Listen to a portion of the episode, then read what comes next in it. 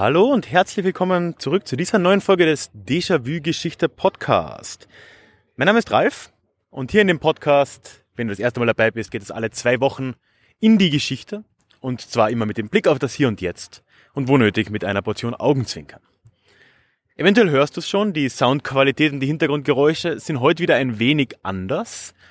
Und ja, das liegt daran, dass ich, wie schon öfter in der Vergangenheit, draußen unterwegs bin und heute wieder eine kleine Stadtführung, Stadtspaziergang, wie auch immer wir es nennen wollen, äh, vorhabe.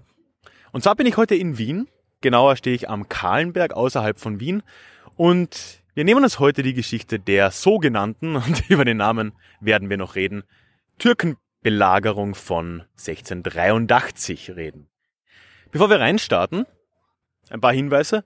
Erstens, es gibt Fotos wie immer von dieser Folge. Das heißt, worüber ich hier spreche, die verschiedenen Orte, die wir abgehen, sind online einzusehen.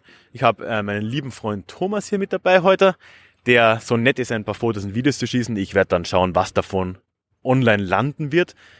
Aber ich weise dann immer darauf hin. Und ja, du kannst parallel, wenn du Lust hast, auf die Website gehen. Link dazu findest du natürlich in den Show Notes oder eben direkt auf ralfgrabuschnik.com und kannst dort parallel dir die Fotos auch schon anschauen oder wie du möchtest natürlich auch im Nachhinein. Ja, und der zweite Hinweis, wie immer, würde ich mich auch freuen, wenn du dich für den Newsletter anmelden würdest. Auch dazu einen Link in den Show Notes, aber ich erzähle am Schluss dann noch ein bisschen mehr dazu.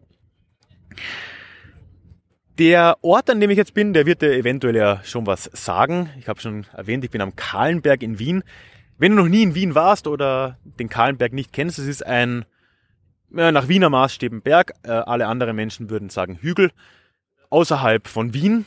Und ist wirklich eine sehr schöne Aussicht. Das siehst du dann auch auf den Fotos. Wir sind so ja, im Nordwesten Wiens und der Ort ist namentlich vor allem auch dafür bekannt, dass eben die Schlacht am Kahlenberg hier angeblich, wir werden am Ende sehen, was dran ist, stattgefunden haben soll, die diese Türkenbelagerung von 1683 beendet hat.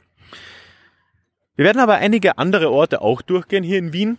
Wird eine, ja, ein relativ weiter Weg tatsächlich und wir schauen uns unterschiedliche Stationen an von eben dieser Schlacht, die hier stattgefunden hat und von der Belagerung davor, die sich ja doch über fast zwei Monate gezogen hat. Aber zum Einstieg schuldigt dir, glaube ich, ein bisschen historischen Kontext. Das heißt, wir fangen jetzt mal ein bisschen mit der Zeit direkt vor 1683 an. Denn wie kam es jetzt denn dazu, dass ausgerechnet die Osmanen hier in Wien aufgetaucht sind und diese Stadt belagert haben?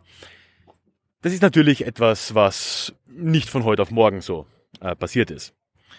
Vielleicht weißt du auch noch, Erinnerungen an den Geschichtsunterricht, zumindest in Österreich, dass es ja 1683 schon die zweite sogenannte Türkenbelagerung war. Die erste fand fast 150 Jahre davor schon statt, oder über 150 Jahre, nämlich im Jahr 1529. Das Osmanische Reich war ja schon länger ein, eine aufsteigende Macht. Ich habe auch schon mal eine Folge gemacht über das frühe Osmanische Reich, also das begann so im 13. Jahrhundert. Und der erste wirkliche Höhepunkt, nachdem schon einige erfolgreiche Schlachten gerade am, am Balkan auch stattgefunden haben für die Osmanen, war dann 1453 die Einnahme von Konstantinopel, was dann sehr bald zur osmanischen Hauptstadt wurde. 1453, dann jetzt wieder 80 Jahre später, wurde dann das nächste große Ziel in Angriff genommen und das war eben Wien. Klar, das Habsburger Reich war auch im 16. Jahrhundert schon eine große Regionalmacht, nicht auf dem Höhepunkt seiner Ausdehnung, muss man sagen, aber natürlich ein ja, nennenswerter Gegner für die Osmanen und da war es naheliegend, dass das eben als nächstes Ziel jetzt auch dann in Angriff genommen werden sollte. Der Krieg von 1529, beziehungsweise die Jahre davor, war für die Osmanen auch einigermaßen erfolgreich. Also es wurde zum Beispiel Ungarn eingenommen, wurde dann dreigeteilt, eine recht komplizierte Lage, aber äh, die Osmanen konnten einen Teil Ungarns besetzen, ein anderer Teil Siebenbürgen wurde ein Vasallenstaat und die Habsburger haben sich den Norden, zum größten Teil die heutige Slowakei, unter den Nagel gerissen aber die Belagerung selbst in Wien hier, die war für die Osmanen sowohl kurz als auch erfolglos. Es war wohl, da streiten sich die Historiker, soweit ich das überblicken kann, auch ein bisschen einfach nicht ja, gut genug zu Ende geplant und die Stadtmauern waren am Ende dann doch einfach zu stark für das, was die osmanische Armee hier äh, mit hatte an Artillerie und an, an Truppenstärke. Das heißt, 1529 ist das relativ schnell auch wieder erledigt. Aber natürlich die Streitigkeiten zwischen Osmanischen Reich und Österreich, beziehungsweise eben dem Habsburger Reich, wie auch immer man es dann nennen will, haben danach ja auch nie mehr wirklich aufgehört. Es kam natürlich dann auch in Wellen. Klar, also über die nächsten 150 Jahre kann man sagen, es gab immer wieder Auseinandersetzungen, es gab immer wieder Scharmützel und die Möglichkeit eines Krieges war natürlich auch da immer präsent. Wenn wir jetzt näher rankommen an 1683, ist mal zu erwähnen, dass da knapp 20 Jahre davor, 1664, dann äh, wieder mal ein Waffenstillstand erarbeitet wurde, unterschrieben wurde zwischen den zwei Staaten. Gab es auch immer wieder, aber eben jetzt erneut. Und äh, obwohl man theoretisch jetzt abgesichert war, waren aber die Spannungen natürlich auch da immer noch vorhanden. Und jetzt eben im Jahr 1683, in den frühen Monaten, wird es relativ offensichtlich für die Leute hier in Wien, aber auch anderswo in Europa, dass ein neuer Angriff durch die Osmanen ja zumindest realistisch ist oder eigentlich absehbar. Man wusste aber nicht, wohin es gehen soll. Und unsere Geschichte beginnt jetzt wirklich dann in den ersten Monaten 1683. Im März nämlich wurde dann ein ähm, Beistandsvertrag, eine Allianz wäre ein starkes Wort, aber ein Beistandsvertrag zwischen Österreich und dem Königreich von Polen-Litauen geschlossen. Beide Staaten haben sich bedroht gefühlt von, von den Osmanen zu dieser Zeit. Und ja, man hat sich eben zugesagt, je nachdem, wer jetzt angegriffen werden soll, dass dann die jeweils andere Macht zur Verteidigung kommen würde. Ähnliche Verträge hat Österreich dann oder der Kaiser von Österreich auch noch mit den äh, Bayern geschlossen. Und so hat man sich mehr oder weniger dann schon darauf eingestellt, dass nun eben äh, es wohl früher oder später so weit kommen würde. Aber es war immer noch äußerst unklar ob denn die Osmanen jetzt wirklich diesen, diesen Angriff geplant haben, wann er denn erfolgen würde und wie genau das aussehen würde und auch vor allem, welches, welches Land, welche Stadt denn tatsächlich das Ziel davon jetzt äh, dann, dann auch wäre am Schluss. Im März ebenfalls noch, also im Prinzip wenige Tage nach diesen, diesen äh, ja, nennen wir es eine Allianz, Allianzverhandlungen, wird das dann auch schon klarer, nämlich im März erfolgt dann tatsächlich eine Kriegserklärung des Osmanischen Reiches gegen die Habsburger Monarchie. Man wusste zwar noch immer nicht, wann und wohin ein Angriff erfolgen würde, aber nun wurde dieses Waffenstillstandsabkommen von vor 19 Jahren offiziell für beendet erklärt und es herrschte Krieg zwischen den beiden Staaten. Und man muss auch sagen, allzu höflich ging es dabei schon von Anfang an nicht unbedingt zu. Ich möchte dir mal den Wortlaut, jetzt aus einer Übersetzung von Wikipedia in dem Fall, zeigen, was da im Namen des Sultans zumindest in Richtung Wien übermittelt wurde. Zitat. Wir sind im Begriffe, dein Ländchen mit Krieg zu überziehen.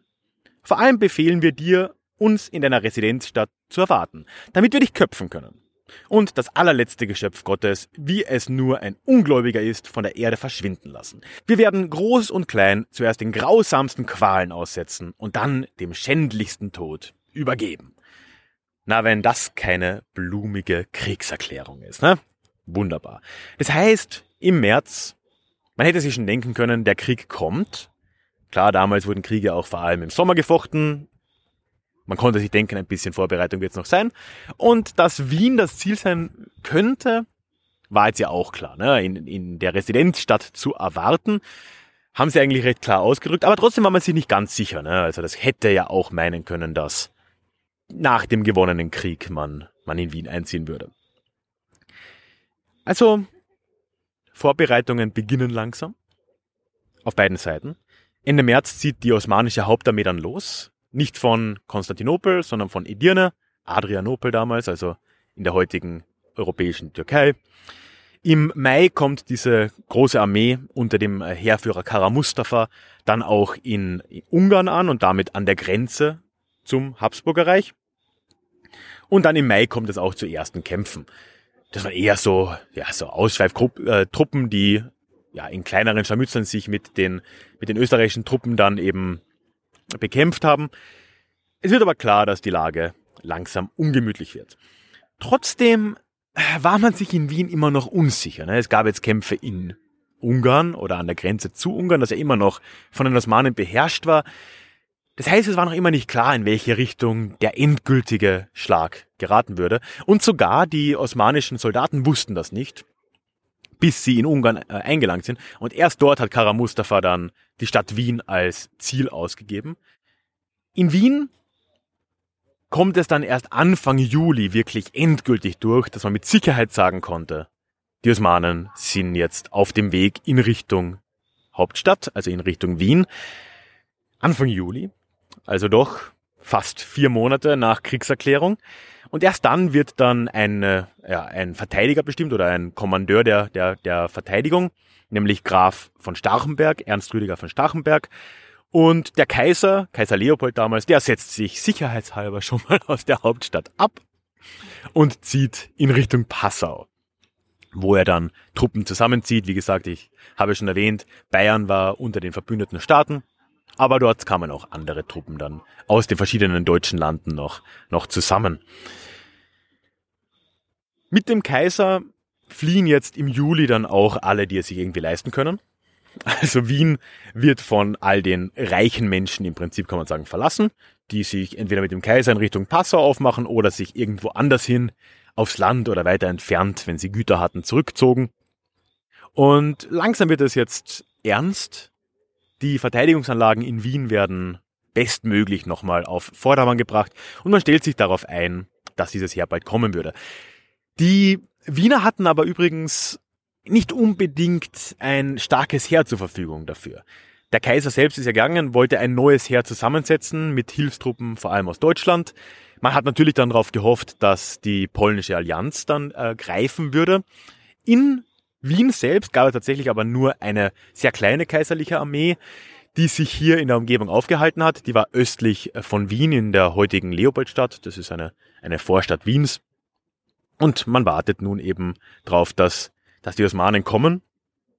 Aber ganz ehrlich ist der Kahlenberg, auf dem ich hier stehe, dafür eigentlich äh, der falsche Ort.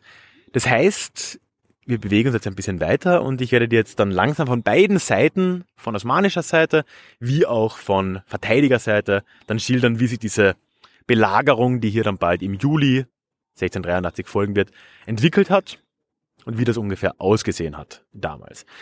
In der Zwischenzeit kannst du dir schon mal die Fotos ansehen von hier.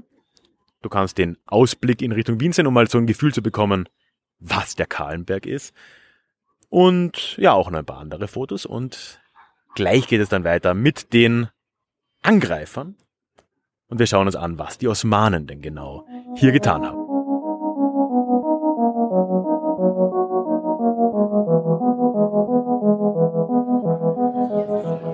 Ja, jetzt sind wir hier auf der Schmelz angekommen. Warum das wichtig ist, erwähne ich gleich. Heute ist es ein, ähm, ja, vor allem eine Kleingartenanlage, ursprünglich so eine Wiese in einem Wiener Vorort, also Prinzip in Otterkring. Und äh, ja, in der Mitte ist da so ein Schutzhaus auf der Schmelz heißt, das ist im Prinzip ein Wirtshaus. Da habe ich mich jetzt mal gemütlich mit einem Bierchen hingesetzt. Meine Begleiter essen was. Und ich nehme die Gelegenheit wahr, hier ein wenig über das osmanische Heer und ihre Aufstellung um Wien zu beschreiben. Es hat nicht lang gedauert, nach der Zeit, dass in Wien den Verteidigern klar wurde, dass der Angriff jeden Moment kommen konnte, dass die Osmanen auch tatsächlich vor der Stadt waren. Also konkret waren das nur zwei Wochen. Anfang Juli war es klar, dann begann Starchenberg mit der Verteidigung oder mit der Vorbereitung der Verteidigung. Dazu erzähle ich dann vor Ort in der Stadt ein wenig mehr. Und dann schon am 14. Juli taucht das Heer auch tatsächlich hier auf. Also das ist eine relativ kurze Zeit. Und das Hauptlager, das Hauptzeltlager der Osmanen, wo auch Kara Mustafa als ihr Kommandeur dann den Posten bezogen hat, war hier direkt auf der Schmelz. Der Grund dafür ist relativ simpel. Wir sind hier im Westen der Kernstadt Wiens, aber wirklich immer noch, ich bin schlecht im Schätzen, zumindest drei, vielleicht etwas mehr Kilometer von der Stadt entfernt. Es geht hier leicht bergab und damals, als es alles noch nicht so zugebaut war, konnte man von hier eben direkt auf die Stadt sehen und man konnte direkt auf den Abschnitt der Stadtmauer sehen, den die Osmanen sich als Ziel auserkoren hatten oder den Kara Mustafa sich als Ziel auserkoren hatte, nämlich die Burgbastei. Ganz in der Nähe des, äh, der Hofburg, also des Sitzes des äh, Kaisers, der aber ohnehin bekanntlich schon weg war. Die erste wichtige Aufgabe natürlich dieses Heers war es jetzt nach ihrer Ankunft hier ein Lager zu beziehen und die Stadt vollkommen zu umschließen. Hier im Westen ging das relativ schnell, auch im Norden und im Süden war das erstmal kein großes Problem. Im Osten hat es ein bisschen länger gedauert, weil dort war noch ein einziges österreichisches Heer übrig. Die mussten dann ausweichen, wegen der Übermacht, sind etwas weiter nach Norden gezogen und äh, haben damit dann wenige Tage nach dem 14. Juli, zwei, drei Tage, war dann Wien vollkommen umschlossen und die Belagerung konnte dann wirklich beginnen und wurde eben von Kara Mustafa von hier oben befehligt. Vom ersten Tag an beginnt das Ganze mit einer Bombardierung Wiens. Dazu muss man jetzt sagen, dass das 17. Jahrhundert natürlich eine Zeit war, in der das Schießpulver schon eine große Rolle in der Kriegsführung gespielt hat. Und vor allem die Osmanen waren damals äh, ja wirklich an der vordersten Front, was diese Entwicklungen anging, hatten da wirklich sehr gute Technik und konnte, konnten wirklich relativ, jetzt wird's laut, relativ schwere Kanonenkugeln auch tatsächlich über relativ weite Entfernungen relativ treffsicher platzieren. Also das äh, war etwas, mit dem man rechnen musste auch und was für die Mauern Wiens natürlich eine relativ große Herausforderung darstellen würde. Vom ersten Tag also das. Zusätzlich werden dann aber nicht direkt von hier, aber so einige hundert Meter in Richtung Stadt dann schon äh, Gräben ausgehoben, um auch die Fußsoldaten näher an die Stadt ranzukriegen. Weil natürlich war es ja da extrem wichtig, dass man, wenn man die Stadtmauern erreichen wollte, auch die Leute dort sicher hinkriegt und sie vor dem, vor dem äh, Feuer der Verteidiger schützen kann. Und daher, das kann man sich wirklich ein bisschen vielleicht vorstellen wie im Ersten Weltkrieg mit den Schützengräben, hat man mit Gräben gearbeitet, sodass wirklich kilometerlange Systeme gezogen wurden. Da gibt es alte Zeichnungen davon. Vielleicht finde ich eine noch, wo wirklich wie so, so Spinnwebenartig von hier die, die Angreifer, die Osmanen, wirklich ihre Gräben in Richtung Stadt gezogen haben und äh, damit versucht haben, näher an die Mauern ranzukommen, möglichst, möglichst unbeschickt. Also auch das beginnt gleich am Anfang und sehr bald würden diese Gräben dann auch unterirdisch verlaufen, um die Stadtmauern versuchen zu sprengen, aber auch dazu erzähle ich dann unten in der Stadt gleich ein wenig mehr, nachdem ich hier von diesen Hunden wegkomme, weil es wird langsam ein bisschen anstrengend. In der Zwischenzeit versuche ich hier noch ein Foto zu machen. Wie gesagt, der Ausblick in Richtung Innenstadt dürfte nicht mehr gegeben sein. Ich bin mir nicht ganz sicher. Ich werde es versuchen. Aber zumindest kann man den Ort sich dann mal ein wenig vorstellen. Mit viel Fantasie sieht man vielleicht noch, wie das damals hier als Zeltlager gewesen sein könnte. Hat sich aber alles ein bisschen verändert.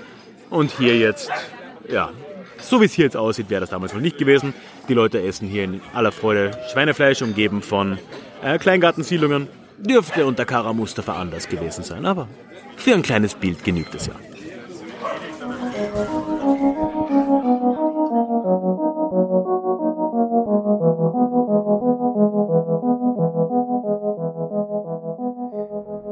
So, endlos haben wir darüber geredet. Jetzt stehe ich hier am Heldenplatz in der Wiener Innenstadt. Und heute ist hier ja ein wichtiges touristisches, touristisches Zentrum. Also wenn du jemals in Wien warst, sind die, sind die Chancen recht gut, dass du hier warst. Im Prinzip neben mir die Hofburg, die alte Residenz der Kaiser hier und jetzt Residenz des Bundespräsidenten. Es ist jetzt auch das äh, vorübergehende Parlament hier und das Burgtor. Und äh, gerade das Burgtor ist da interessant, weil das natürlich, äh, oder was heißt natürlich, das ist nicht ganz so alt, wie man glauben würde. Nämlich 1683 gab es hier noch kein Tor, weil, naja, Tore gegen Angreifer sind so mittelgut, sondern man hat hier natürlich Verteidigungsanlagen gehabt. Und das war genau die Ecke Wiens, die von Kara Mustafa auch als Ziel ausgewählt wurde. Es ist nicht äh, die erst, das erste Mal, dass es hier äh, Kämpfe gegeben hat. Es ist auch natürlich nicht der Anfang der, der Stadtmauer in Wien, sondern man kann sagen, dass die erste Mauer um die innere Stadt Wiens, also man muss sich vorstellen, die innere Stadt wenige Quadratkilometer, die auch heute noch den ersten Bezirk bilden, das dürfte im Hochmittelalter passiert sein. Vorher wahrscheinlich auch schon aus Holz oder leichtere Barrikaden, aber im Hochmittelalter kann man davon ausgehen, dass es die erste richtige Stadtmauer hier gegeben hat. Wahrscheinlich sogar mit dem Geld, das man bekommen hat, als man äh, Richard Löwenherz festgenommen hat am Rückweg vom Kreuzzug. Wenn du darüber mehr wissen willst, da habe ich mal eventuell im Podcast drüber gesprochen, aber auf jeden Fall in meinem Buch Entrance and Brexit. Lustige Geschichte. Da haben die Österreicher mal ein bisschen Geld von den Engländern erpresst, wie man es viel öfter tun sollte. Und äh, haben hier ja unter anderem mit dem Geld eine erste Stadtmauer errichtet, die dann auch wirklich aus Stein war. Und die wurde in der nächsten Zeit immer wieder mal äh, erneuert. Und das letzte Mal vor 1683, dass es hier eine echt grundlegende Erneuerung gegeben hat, das war nach der ersten Belagerung, also 150 Jahre zuvor. Da, wie gesagt, hat sich die alte Mauer ja noch bewährt. Allerdings war der Angriff durch das osmanische Heer auch noch nicht ja, so koordiniert, wie er jetzt war. Und äh, es war auch die Belagerungsmaschinerie natürlich noch eine ganz andere. Dementsprechend hat man auch danach dann immer weiter noch äh, dran gearbeitet, einen großen Ausbau direkt danach. Und inzwischen gab es hier dann wirklich ein recht komplexes System der Verteidigung. Wir hatten einerseits eine Mauer natürlich, dann zwischen den einzelnen Abschnitten der Mauer, die ungefähr so 200 Meter lang waren, gab es dann immer Basteien. Und eine Bastei kann man sich so vorstellen wie ein quadratisches oder rechteckiges Gebäude oft dann mit oder meistens mit einem Geschützturm ausgestattet und von dem hat man dann die Angreifer recht gut beschießen können und davor wurden dann auch noch sogenannte, und ich werde das Wort wahrscheinlich zerstören, Ravelins, Ravelin geschrieben, Ravelins aufgestellt. Die kennst du wahrscheinlich auch so aus gewissen Stadtplänen. Das waren diese sternförmigen, eckigen Verteidigungsanlagen, die direkt quasi von der Stadtmauer nach vorne ragten. Ich glaube, Karlsruhe zum Beispiel ist dafür relativ bekannt. Gibt es aber einige andere Beispiele. So hat das hier ungefähr ausgesehen. Und gerade hier, wo wir jetzt eben stehen, wo heute das, das Burgtor ist, da gab es historisch das, äh, die Burg Bastei, genau an dieser Stelle hier. Und etwas weiter hier in Richtung, dass ich es nicht falsch sage, ich schätze mal Norden, war dann die Löwelbastei. Und eben wie gesagt dazwischen 200 Meter Mauer und das war der Hauptangriffspunkt, den Kara Mustafa 1683 das sich ausgewählt hat. Zwischen den äh, Mauern bzw. den Basteien und den, den Ravelins und der Vorstadt Wiens oder den Vorstädten Wiens war dann ein mindestens 200 Meter breiter Grünstreifen. Den hat man einfach leer gelassen. Das war das sogenannte, und das werde ich wieder zerstören, Glacis oder Glacis. Hätte ich mal googeln können. Das war ein, ja, ein Streifen, der eben unbebaut gelassen wurde. Genau aus dem Grund, dass man eben eine feindliche Armee auf den letzten, in dem Fall 200 Metern, ja, frei stehend vor sich hat und dementsprechend von den äh, Türmen auf den Basteien auch beschießen konnte. Und ja, heute, wie gesagt, sieht man das alles nicht mehr so ganz, aber in gewissen Teilen, und darüber rede ich dann später noch, kann man das noch ganz gut nachempfinden, wenn man den, den Ring da entlang geht. In den zwei Wochen zwischen Anfang Juli und dem 14. Juli, als die Osmanen tatsächlich vor Wien auftauchen mit dem Hauptheer, hat man das versucht, nochmal ein bisschen aufzumotzen, diese Verteidigung hier, und hat das vor allem mit Holz Anlagen gemacht. So hat man zum Beispiel auf dem Glacis weiter vorne, also von den äh, Mauern entfernt, noch Holzpalisaden aufgebaut, um da den Angreifern noch ein Hindernis in den Weg zu stellen, während man sie schon beschießen konnte. Ja, und ansonsten kann man sagen, diese ersten zwei Juliwochen hat hier die Stadtverteidigung wirklich damit zugebracht, diese Stadtmauer, wie sie eben bestand, bestmöglich nochmal in ihrem Gesamtsystem auf Vordermann zu bringen, um so einer Belagerung auch bestmöglich standzuhalten. Die Osmanen wiederum, wir waren ja gerade auf der Schmelz, haben nach ihrer Ankunft ja, wie gesagt, sofort mehr oder weniger mit, der, mit dem Beschuss begonnen und haben dann auch begonnen, gerade wegen dieses Glacis, also wegen dieser freien Fläche, mit Schützengräben in Richtung dieser Mauern hier vorzudringen. Und schon in der zweiten Woche beginnen sie dann auch mit dem Minenkrieg. Und das ist etwas, was immer noch eher sehr bekannt ist über diese Belagerung Wiens durch, die, durch das osmanische Heer. Also dieser, dieser Minenkrieg, der war sicher ein wichtiger Aspekt, wird auch einigermaßen übertrieben, muss man dazu sagen. Aber es war schon ein Teil der osmanischen Strategie, war es eben, Minen unter die Mauer zu treiben und dann dort Pulverfässer zu entzünden und damit quasi die Mauer zum Einsturz zu bringen. Und das heißt, sehr bald hatten man zumindest einen doppelten Krieg hier. Also einerseits rücken die Einheiten immer näher, es gibt nach wie vor Beschuss durch die Artillerie und andererseits wird unterirdisch eben gegraben. Und in Wien versucht man dem Ganzen entgegenzuwirken. Es werden dann in der Stadt wirklich Leute abgestellt, die in den Kellern sitzen mussten. Die hatten so einen Wasserbottich und mussten das Wasser beobachten. Und wenn sich das bewegt hat, dann konnte man davon ausgehen, dass irgendwo in der Umgebung wohl unterirdisch gegraben wurde. Und dann hat man tatsächlich mit Gegengrabarbeiten begonnen. Hat also neue Tunnel gegraben in Richtung der Tunnel der Angreifer, um die aufzuhalten, bevor sie was sprengen konnten. Und das Resultat war, wie man sich wahrscheinlich vorstellen kann, ein relativ blutiger Kampf unter der Erde, wenn wirklich mal zwei dieser Tunnel zusammentrafen. Da dürften beide Seiten erstmal kurz überrascht gewesen sein und dann ging man wohl aufeinander los. Also so hat dieser Krieg hier schon sehr bald ausgesehen. Ansonsten hat sich das einfach wirklich sehr bald, aber sehr in die Länge gezogen. Also wir sind jetzt Mitte Juli, dass diese Belagerung beginnt. Wir sind so, ja, sagen wir um den 22., 23. Juli, dass der Minenkrieg beginnt. Aber trotz einer Welle nach der anderen schaffen es die osmanischen Angreifer irgendwie nicht, diese Mauern tatsächlich zu überwinden. Es gibt immer wieder kleinere Erfolge, auch Sprengungen, aber das Überwinden der Mauer an sich will einfach nicht gelingen. Und es wird dann auf beiden Seiten auch zunehmend schwieriger. Es gibt Versorgungsengpässe, das vor allem auf Wiener Seite. Aber auf beiden Seiten gibt es sehr bald schon die ersten äh, wirklich gefährlichen Krankheiten, die da äh, weite Teile des Heers oder der Bevölkerung befallen haben. Eine ganz häufige, vor allem in Wien, war die Rote Ruhe, an der übrigens auch Stachenberg, der, der Haupt, Hauptmann der Verteidigung hier, erkrankte. Ich äh, werde jetzt nicht viel über die Rote Ruhe sagen. Äh, Google selbst, wenn du schockiert sein willst, äh, ganz, ganz, ganz widerliche Krankheit. Und so prinzipiell war diese Lage natürlich weder lange durchhaltbar noch sonderlich bequem, aber tatsächlich auch für beide Seiten. Es dauert dann tatsächlich bis zum 8. August.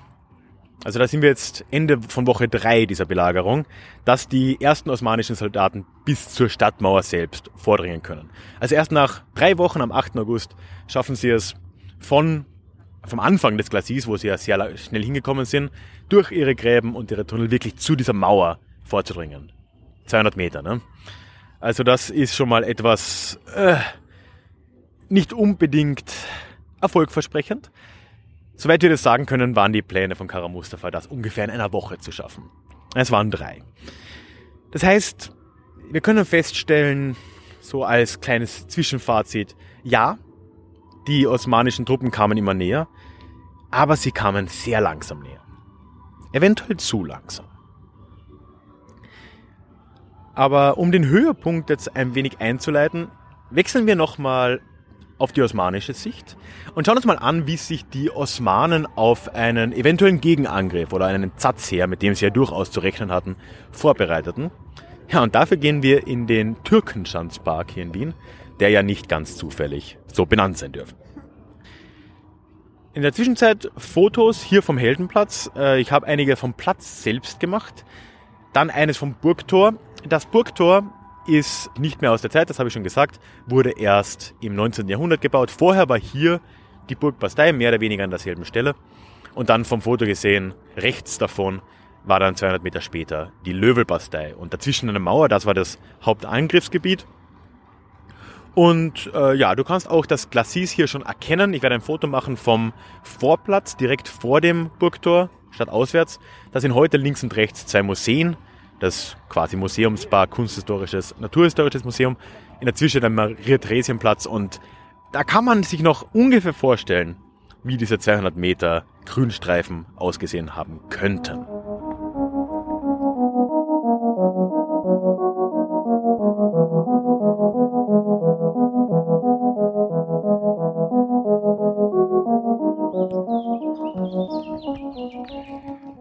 So, jetzt stehe ich hier im Türkenstandspark. Das ist heute im 18. Wiener Bezirk in äh, genannt Währing. Und hier möchte ich ein bisschen über die Situation unter den osmanischen Besatzern nochmal reden. Wir waren ja schon auf der Schmelz, wo das Hauptheer war. Und hier am heute, heute sogenannten Türkenstandspark war eine Schanze der Osmanen. Also, ja, ganz oberflächlich gesagt eine, eine Verteidigungsanlage. Aber vielleicht sollten wir uns dann ja erstmal anschauen jetzt hier, was denn hier verteidigt wurde. Ne? Also Man kann sich denken, über insgesamt sieben Wochen zieht sich die Belagerung äh, Wiens und die osmanischen Heere, die versuchen natürlich in der Zeit, wie schon, wie schon besprochen, über die Gräben und die, und die Tunnel in die Stadt einzudringen, beziehungsweise die Mauern zu überwinden. Aber hier außen im, im Westen der Stadt, wo auch das osmanische Heer stationiert war, hat man sich parallel natürlich auch schon ja, langsam vorbereitet auf einen Satzheer weil es ja natürlich auch den Osmanen nicht unbekannt war, dass sowas eine sehr reale Chance war. Die wussten ja, dass der Kaiser nicht da ist. Die wussten auch, dass es das kleine österreichische Heer noch gab. Und sie wussten wahrscheinlich auch von der polnischen Allianz. Und dementsprechend konnten sie auch davon ausgehen, dass hier irgendwas passieren wird. Und sie haben eben solche Verteidigungsanlagen, solche Schanzen wie hier im heutigen Türkenschanzpark damit auch angelegt. Um den Ablauf dieses, dieser Schlacht oder die, oder die Vorbereitung dieser Schlacht vielleicht kurz anzugehen. Der Kaiser, wie gesagt, ist ja nach Passau geflohen und hat dort Truppen gesammelt. Und zwar von verschiedenen Ländern, also aus Bayern, aus Baden, aus Schwaben und auch aus Franken, beziehungsweise noch kleinere Kontingente von anderswo. Die haben sich dann in Passau zusammengetroffen. Er kam dort am 17. Juli an und hat sich seitdem dort eben zugebracht. In Polen ist parallel dazu dann am 14. Juli, also nur kurz davor, die Meldung eingegangen, dass die Osmanen jetzt vor Wien stehen. Das war zufällig genau an dem Tag, an dem sie tatsächlich hier angekommen sind. Natürlich ist der, der Bote ein wenig früher schon weggeschickt worden. Und auch dort äh, ja, bereitet sich jetzt der König Jan Sobieski langsam vor. Und es dauert dann aber trotzdem noch ziemlich lange. Ich habe es ja vorhin schon gesagt, ne, als wir in, in der Stadt waren. Die Verteidigungskämpfe dort durch die Wiener, beziehungsweise die, die Versuche, diese Mauer zu über, überwinden, haben ja Wochen in Anspruch genommen. Und in dieser Zeit kam natürlich kein Entsatz her, weil sich diese Seiten alle doch gewissermaßen ein wenig Zeit gelassen haben. Nur so als Beispiel Jan Sobieski, 14. Juli weiß er davon. Am 14. August zieht er dann erst los. Aus Krakau. Das heißt, da ist schon mal einige Zeit vergangen. Ähnlich ist es auch in Passau geschehen. Ab 17. Juli war der, war der Kaiser dort. Und erst am 25. August zieht er dann mit seinem versammelten Heer wieder los. Aber jetzt gegen Ende August wird die Sache dann ernst. Die Stadt ist immer noch einge nicht eingenommen worden durch die osmanischen Heere. Und das Entsatzheer sammelt sich nun, so dass Ende August jetzt erstmals alle drei dieser Heere, also sowohl das österreichische Heer, das ursprünglich noch außerhalb Wiens war, das ist auch ein, leicht in den Norden gezogen, äh, Tulln, nach Tulln, das ist eine, eine Stadt an der Donau, und äh, ja, eben auch die, die polnischen, litauischen Heere und das gesamte Entsatzheer aus Passau. Die haben sich dann äh, am 7. September, also jetzt nochmal eine Woche später, dann tatsächlich vereint, eben bei Tulln. Und damit beginnt jetzt wirklich der, der Angriff auf Wien, beziehungsweise der, der Versuch, den Belagerungsring um Wien zu brechen. Das geschieht dann am 12. September.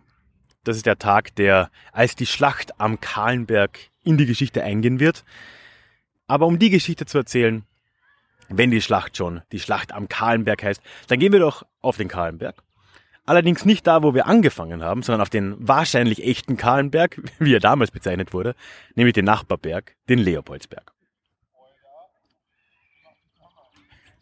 Hier in der Zwischenzeit kannst du dir noch ein paar Fotos anschauen aus dem Türkenschanzpark. Es ist ja nichts mehr zu sehen jetzt von der Schlacht selber. Man muss auch sagen, dass die, ja, die Verteidigungskämpfe in Anführungszeichen durch die osmanischen Heere, die hier stattgefunden haben, nicht unbedingt im Park selber hier, sondern ja in der ganzen Region drumherum, aber auch hier. Das heißt, von diesen Kämpfen selbst ist hier nichts mehr zu sehen, aber es gibt hier einige Erinnerungen in Form von Denkmälern. So bin ich jetzt die gesamte Zeit vor diesem Kosakendenkmal hier gestanden wirklich ein recht interessantes Denkmal, weil man einmal einerseits einen Kosaken hat, der ja eben vor seinem Pferd sitzt, mehr oder weniger, aber das Pferd ist 15 Meter davon entfernt, ist äh, ja was ganz Unübliches. Und dann gibt es inzwischen auch einen türkisch-osmanisch wirkenden Brunnen, der in den 90er Jahren, wenn mich alles täuscht, von der äh, Republik Türkei hier gewidmet wurde, in Erinnerung, aber auch im Sinne der, der Freundschaft oder wie man so schön sagt, Völkerfreundschaft. Furchtbares Wort hier angebracht wurde. Das heißt, es gibt einen gewissen interessanten Vibe hier, der in gewisser Form an die Zeit damals erinnert.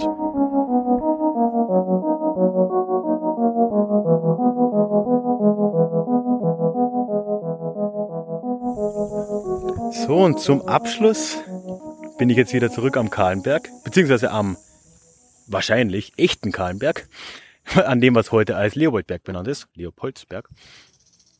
Da gibt es ja einige Verwirrung, was den Namen angeht. Aber von hier sieht man eigentlich ganz, ganz schön die, die zwei Berge. Von hier sieht man den Kahlenberg rechts von uns. Das wird man auch auf den Fotos gut sehen. Dann mit Blick auf Wien.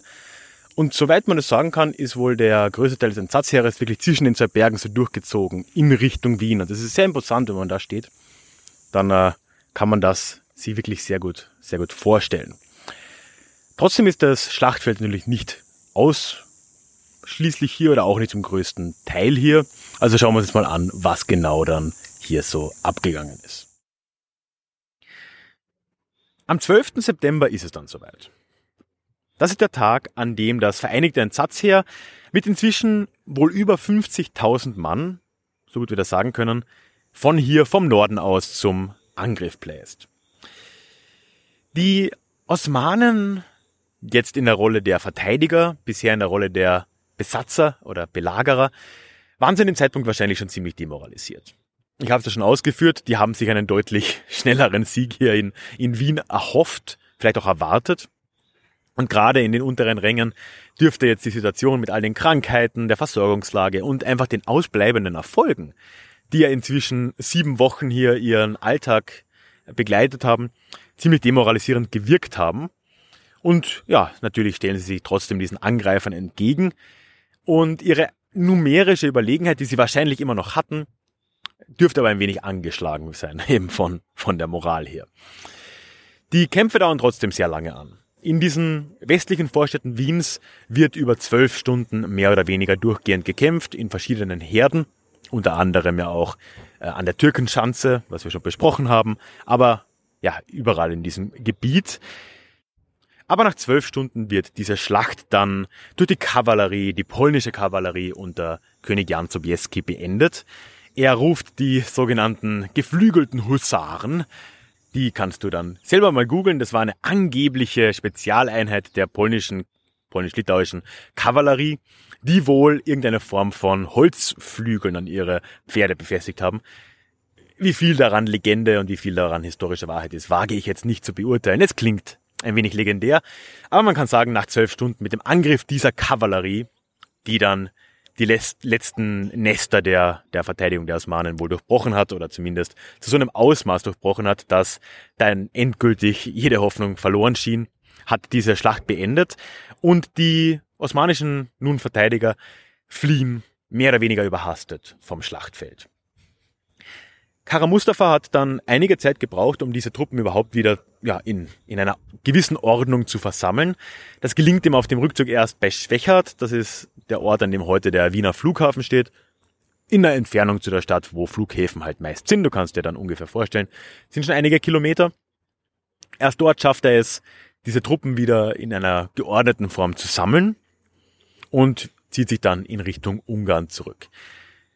Allzu weit kommt Kara Mustafa dann aber trotzdem nicht. Also er wird dann schon in Belgrad auf Geheiß des Sultans hingerichtet für sein Versagen vor Wien.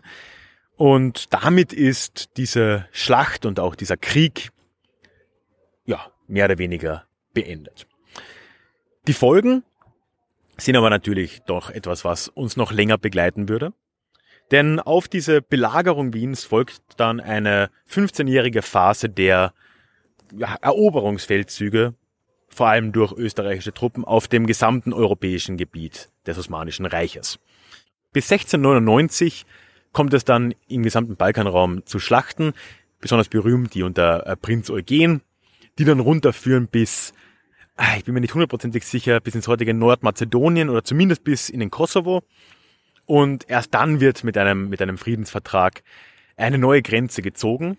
Ungarn fällt wieder zurück man fällt nicht zurück. Ungarn fällt nun an die Österreicher, wird dann ja, ja noch deutlich später dann zur ungarisch-österreichischen Doppelmonarchie. Und äh, ja, die neue Grenze ist eben nun in Nordserbien. Die Schlachten und eben die, die österreichischen Angreifer waren aber natürlich schon deutlich weiter im Reichsgebiet. Das heißt, es war wirklich eine vernichtende Niederlage für das Osmanische Reich. Aber da kommen, kommen wir jetzt auch schon zu einer ja, weit verbreiteten Annahme und vielleicht einem Mythos, den man hier mal kurz angehen sollte oder den ich angehen will. Nämlich, dass diese verlorene Schlacht am Kahlenberg und mit ihr eben die Folgen in den nächsten 15 Jahren, die, die Verluste auf der Balkanhalbinsel, der Verlust Ungarns, dass das im Prinzip schon den Untergang des Osmanischen Reichs eingeläutet hätte. Und das ist eine Vereinfachung, die man so eben nicht stehen lassen kann.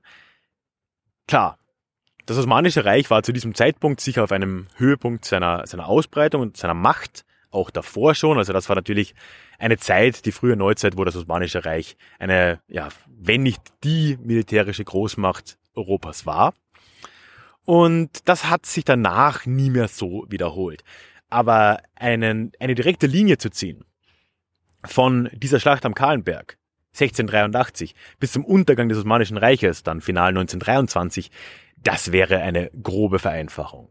Weil dieser Staat hat ja noch 250 Jahre lang Bestand gehabt und gerade auf nicht, also durchaus auch im militärischen Gebiet, aber gerade auf kulturellem Gebiet und in vielen anderen Dingen war dieser Staat nach wie vor ein funktionaler und ein erfolgreicher, wo auch viel geschehen ist. Das heißt, es kann keine Rede sein davon, dass mit dieser Schlacht der Untergang des Osmanischen Reiches schon mehr oder weniger besiegelt war.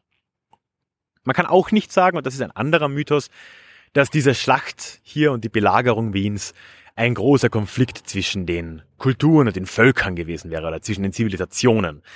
Auf der einen Seite der Osten, der Islam und auf der anderen Seite der Westen, das Christentum, weil auch das ist ja nicht so einfach. Ich habe die ganze Folge jetzt versucht, das Wort Türkenbelagerung zu vermeiden und eben über die Osmanen zu sprechen, weil dieser geläufige Begriff der Türkenbelagerung von Wien schon irreführend ist. Die Angreifer waren nicht in ihrer Gänze türkisch und waren auch nicht in ihrer Gänze muslimisch. Es gab ein gemischtes Heer, wie es damals in allen Reichen üblich war, natürlich auch in Österreich. Untertanen sind Untertanen, da ist es dann nicht unbedingt wichtig, welche Religionen die jetzt äh, dazugehörig sind. Und in den osmanischen Truppen der Zeit waren zahlreiche andere Völkerschaften, andere Religionen vertreten. Von griechischen Orthodoxen über rumänische Orthodoxe und, und Slawen bis hin zu Armeniern, bis hin zu ganz vielen anderen. Und natürlich auch teilweise Ungarn und Siebenbürger, die hier unter dem osmanischen Sultan gedient haben.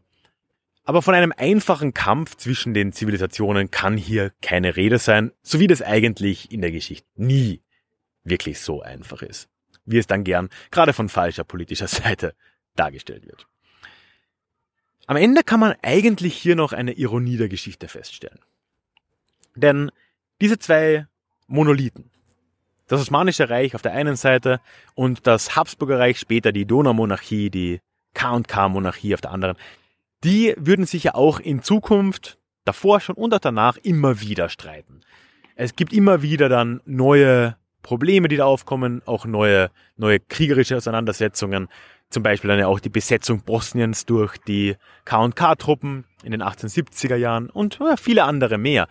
Und in diesem gesamten Zeitraum über fast 500 Jahre stehen diese zwei Staaten sich feindlich gegenüber in verschiedenen Auseinandersetzungen. Und 1683 ist dafür nur ein Beispiel. Und es ist wirklich eine Ironie, dass sie dann beide zugrunde gehen im Zuge des Ersten Weltkriegs. Beide diese Staaten, die seit Jahrhunderten Bestand hatten, verschwinden jetzt von den Landkarten. Und sie tun das als Alliierte Seite an Seite im Ersten Weltkrieg. Manchmal kennt die Geschichte dann eben doch Ironie. Heute gibt es noch einige Spuren von der Belagerung von 1683. Allerdings muss man schon ein bisschen suchen. Es gibt einige Denkmäler, die du dir anschauen kannst. Von einigen habe ich auch Fotos gemacht auf der Webseite. Es gibt ein paar andere Sachen, die man nicht sehen kann, die aber eine Rolle spielen. So zum Beispiel die Glocke im Stephansdom, die Pummerin, also die, die große Glocke, die wurde aus äh, osmanischen Geschützen quasi dann gegossen und die ist da, da auch immer noch. Es gibt noch einige andere Denkmäler, auch am Leopoldsberg, ein Kosakendenkmal zum Beispiel.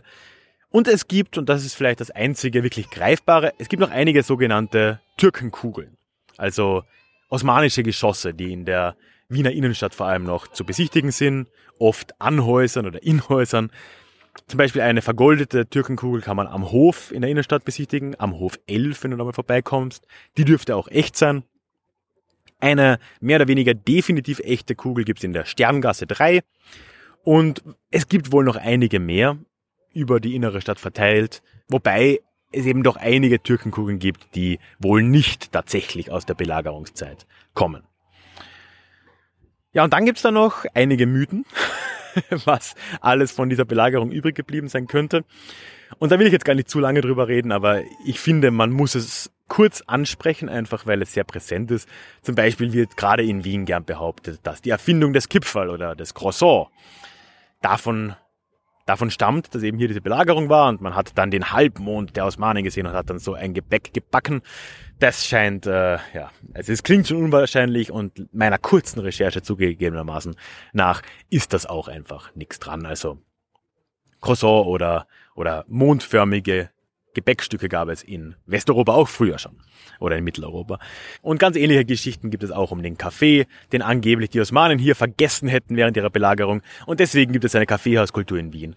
Auch das werde ich eher als Mythos abtun. Ja, aber damit sind wir auch schon am Schluss angekommen. Ich würde mich jetzt natürlich sehr freuen, von dir zu hören, was du von, von dieser etwas anderen Folge jetzt wieder mal gehalten hast. Ich versuche das jetzt ja öfter zu machen, weil es mir einfach Spaß macht und bisher auch gut ankam, aber ich freue mich natürlich immer zu hören, was deine Gedanken äh, dazu sind. Das kannst du direkt auf der Website machen. Du kannst nämlich diese Episode dort finden, da kann man direkt drunter kommentieren und wenn du zum Beispiel auf Spotify zuhörst, dann findest du dort auch die Show Notes, die auf Spotify nicht so leicht auffindbar sind. Und einen Link dorthin findest du entweder in den Shownotes, wenn du sie hast, oder direkt auf meiner Website ralfgrabuschnik.com und dann oben über den Reiter Podcast kommst du direkt zu den aktuellen Folgen. Da findest du dann alles gesammelt und auch sonst alles, was ich hier noch erwähne und auch einen Link zu den Fotos und so weiter und so fort. Ich habe allerdings auch noch eine kleine Bonusfolge aufgenommen, denn ich habe im Zuge dieser, dieser Episode jetzt ja sehr viel über die Verteidigung Wiens gesprochen und habe da auch einige wichtige Stationen angesprochen. Wir waren gemeinsam am Heldenplatz. Ich habe über die Burgbastei gesprochen, über die Stadtmauern. Und ich habe auch kurz angerissen, dass diese Stadtmauern heute so nicht mehr wirklich existieren. Oder was heißt wirklich nicht mehr existieren. Und das kleine Bonusfolge für alle Leute in meinem Newsletter habe ich mich jetzt noch hingestellt und über diese Stadtmauern und ihr Ende gesprochen. Und wenn dich interessiert, wie denn in Wien, und das ist umlegbar auf sehr viele andere europäische und auch deutsche Städte, diese Mauern abgetragen wurden im 19. Jahrhundert und von wem, warum und von was sie ersetzt wurden. Dann hör da gerne rein. Wenn du schon im Newsletter bist und das jetzt zeitnah hörst, dann kriegst du diesen Mittwoch, also übermorgen, wie üblich deine Dosis Geschichte per E-Mail, wie ich es immer mache alle zwei Wochen. Und dort findest du auch einen Link dorthin und kannst dir den MP3 runterladen. Wenn du aber noch nicht im Newsletter bist und dir das gerne anhören möchtest oder sowieso gerne regelmäßig eine kleine Dosis Geschichte willst, dann melde dich doch gerne noch an. Einen Link zum Newsletter findest du in den Show Notes und dann direkt nach Anmeldung findest du auch einen Download-Button zu eben dieser Bonus-Episode. Ansonsten bleibt mir nur zu sagen, wo auch immer du mich hörst, freue ich mich über ein Abo und am Schluss danke ich auch diesmal wieder allen, die Déjà-vu-Geschichte auch finanziell unterstützen. Ihr seid die Besten, ihr macht das hier mit möglich. Vielen, vielen lieben Dank, wenn du da dazu erzählst. Und ja, wenn du mir auch den ein oder anderen Euro zukommen lassen willst zukünftig, dann hast du alle Infos dafür auch auf meiner Webseite, auf der Über mich-Seite, ralfgrabusch.com und dann irgendwo über mich. Aber auch dafür einen Link in den Show Notes. Ja, das war's. Und wir hören uns dann hoffentlich in zwei Wochen wieder. Zu unserem nächsten Déjà-vu. Tschüss.